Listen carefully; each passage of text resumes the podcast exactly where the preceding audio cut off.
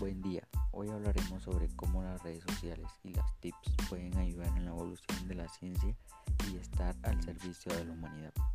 Estas son incuestionables y están ahí, forman parte de la cultura tecnológica que nos rodea y con las cuales debemos convivir.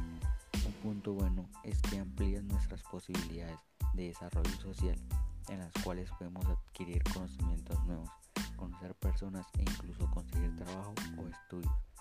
ha ayudado en el servicio de algunas empresas, mejorando su comunicación desde el aspecto interno o externo y ayuda a identificar nuevas oportunidades de negocio.